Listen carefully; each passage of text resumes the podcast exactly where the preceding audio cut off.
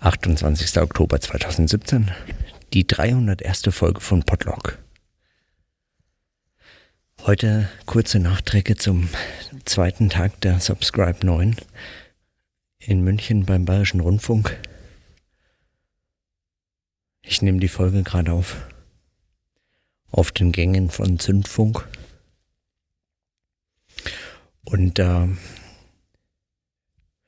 und heute begann es wieder mit Vorträgen am Vormittag und Workshops am Nachmittag diesmal. Meine gestern so kritischen Überlegungen, vor allem im Hinblick auf die, auf dieses scheinbar brennende Thema unter Podcasterinnen und Podcastern, wie man Reichweite erzeugt und das Produkt verkauft und wieder eins zum anderen kommt. Die muss ich zumindest ergänzen durch so ein paar Bemerkungen und Gespräche, die ich so geführt habe im Laufe des Tages mit den einen oder den anderen über spannende Fragen zum Thema, weiß ich nicht, von Kunstkopfmikrofonie bis, bis sprechendes Denken in unserem Workshop heute. Und diese Faszination für Audiofiles oder für dieses Audioformat im Zusammenhang mit eben den Möglichkeiten, die damit für Zuhören und Nachdenken und miteinander ins Gespräch kommen, gegeben sind.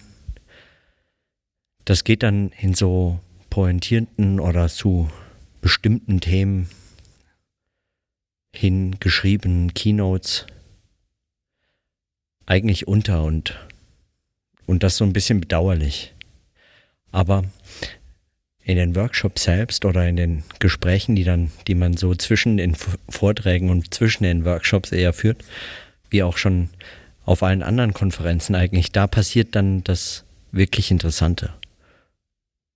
Und so müsste man das eigentlich ständig mitschneiden oder ständig in so einem Modus eigentlich nochmal sehr viel lockerer unverbindlicher eigentlich. Nicht lockerer, aber unverbindlich. Unverbindlich eigentlich auch nicht. Hm. Aber das würde mich interessieren, hörbar zu machen. Und auch sprechbar zu machen. In unserem Workshop zu, zum sprechenden Denken mit Nora Hespers und Rita Molzberger und Martin Rützler, war das heute nochmal so besonders eindrücklich eigentlich, weil es ja relativ gering, also wir waren nur vier Leute und einige Zuhörerinnen und Zuhörer und ähm, Mitdiskutanten, mit denen wir eigentlich so fast schien mir eigentlich die ganze Bandbreite des Gesprächs oder so mit abgedeckt haben. Und so ein paar wichtige Punkte wurden dann auch in der Diskussion nochmal klar. Was heißt es eigentlich, auch dieses alles zu hören, diese Podcasts? Und warum hört man sich das an? Und die Diskussion, weil es Spaß macht, Spaß macht mitzudenken, weil man Freude am Denken hat. Und warum hat man eigentlich Freude am Denken? Das war nur ein Aspekt.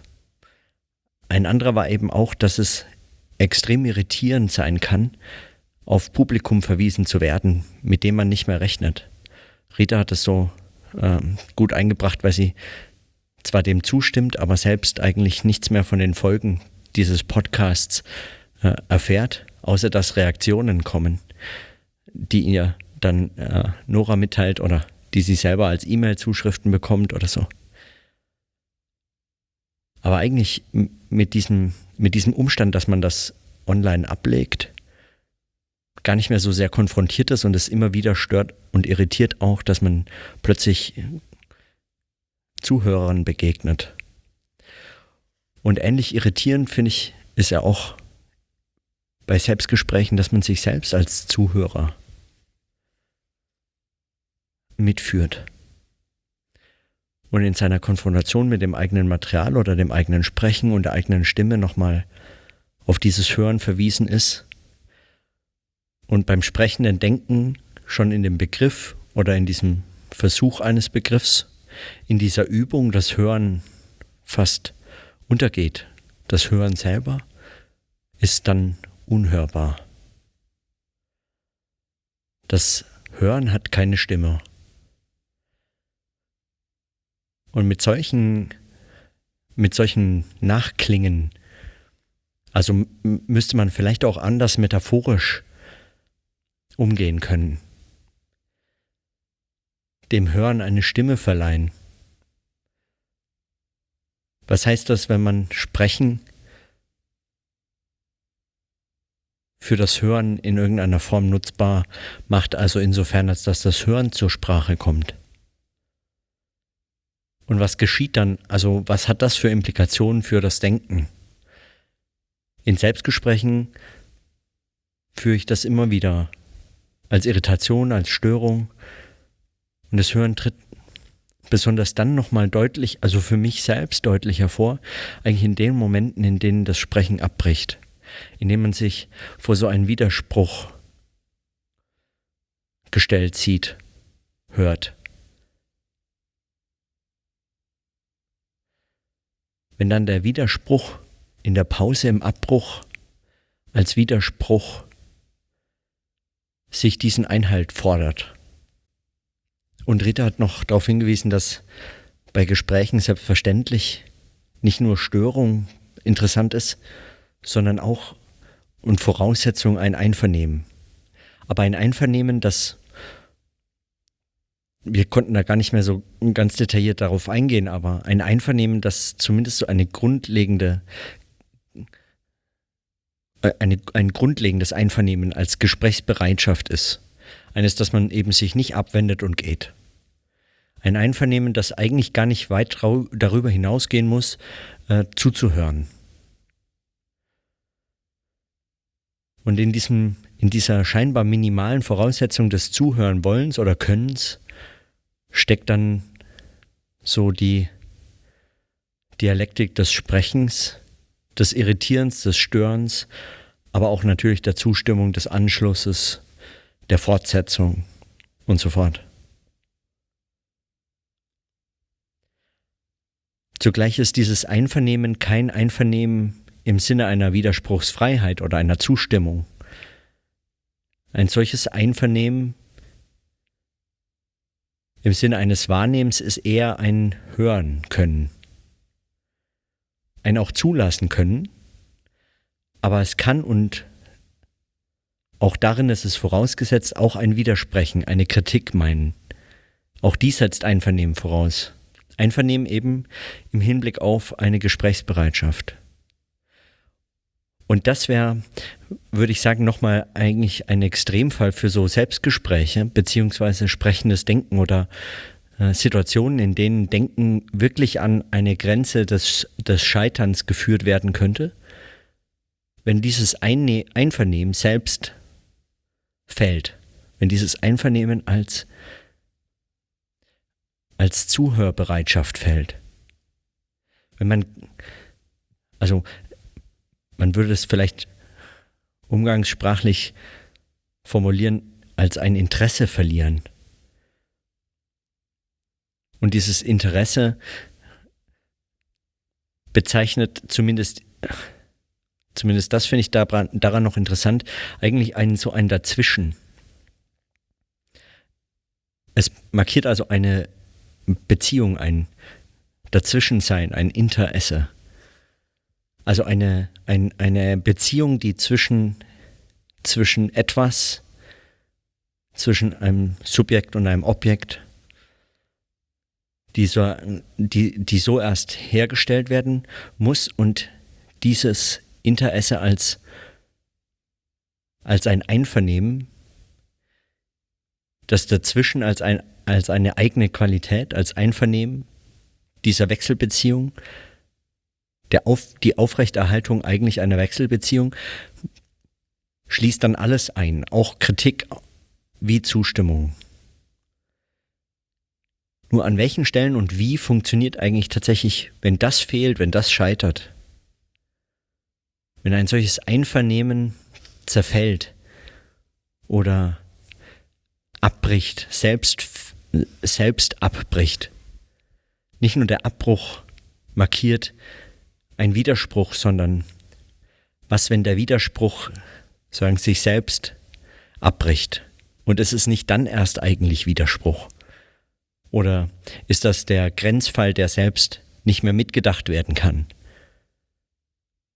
Was geschieht eigentlich, wenn das so gänzlich scheitert, dass es dass nicht einmal mehr das vorausgesetzt werden kann? Und kann das mitgedacht, also kann das gedacht werden?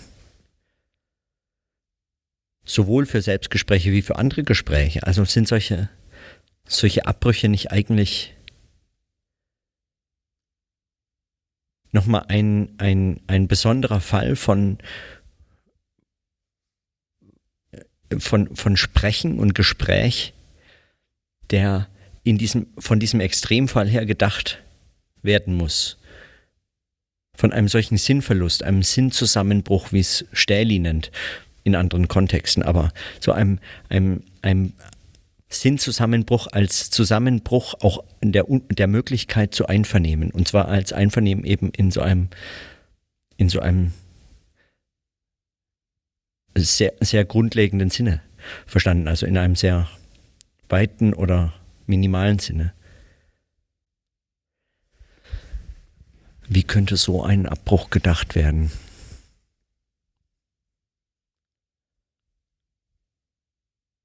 Das führt mich auch, aber nur am Rande, zu der Frage, wie es, was passiert eigentlich mit dem Potluck am 31. Dezember und darüber hinaus? Was geschieht dann mit so einem, mit so einer Notationsform, wenn das abbricht? Die Überlegung zu sagen, wenn es wirklich abbricht, dann lässt sich nichts mehr weiterdenken, weil dann bricht eben dieses Denken ab und wenn es weitergeht, geht es eben weiter und bricht nicht ab. Es scheint mir das eigentlich noch zu unterschätzen. Das ist auch nicht, das ist auch nicht diesem, sagen, diesem Phänomen so in seinen das unterschätzt ständig auch diese, diese Fragilität des, dieses, dieses Denkzusammenhangs oder dieses Sprach- und Sprechzusammenhangs und dieses Hörzusammenhangs. Wenn, wenn man sagt, ja gut, darüber nachzudenken, macht nur Sinn, wenn, wenn es eben weitergeht. Was soll ich darüber nachdenken, wenn es nicht mehr weitergeht? Das ist mir sozusagen völlig fremd, dass es und dem Denken selbst ganz und gar unverfügbar, weil sagen wie der Tod oder der Schlaf oder so ganz so so ganz dem bewussten Denken entzogene Phänomene sind eben dem Denken entzogen. Aber das Einvernehmen in dem Raum war schon Zumindest eben ein solches, auch ein, ein Widersprechen können wollen. Oder besser umgekehrt, einem widersprechen wollen können. Die Möglichkeit, darauf zu reagieren.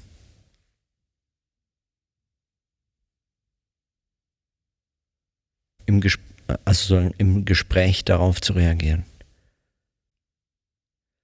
wie man mit dem Hören noch weiter umgeht, habe ich noch weiter gar keine Vorstellung. Diese scheinbar binäre, binäre Über, Gegenüberstellung von Hören und Sprechen, weiß ich gar nicht, ob die mich so überhaupt überzeugt. Ob man, wenn man sprechen sagt, nicht immer sprechen als sprechen und hören meint. Die Kritik der Stimme bei Derrida ist ja auch eine zum Teil über diese sich nicht entziehen können von der Innerlichkeit der Stimme. Und hier auch immer wieder, also fast als Mantra formuliert in, äh, an der Subscribe, wenn man mit Podcastern spricht, dass es sei nach wie vor das persönlichste Medium. Eine besondere Nähe sei im Podcast zu erzeugen oder zu erreichen. Eine Nähe zu denjenigen, denen man dem Gespräch lauscht.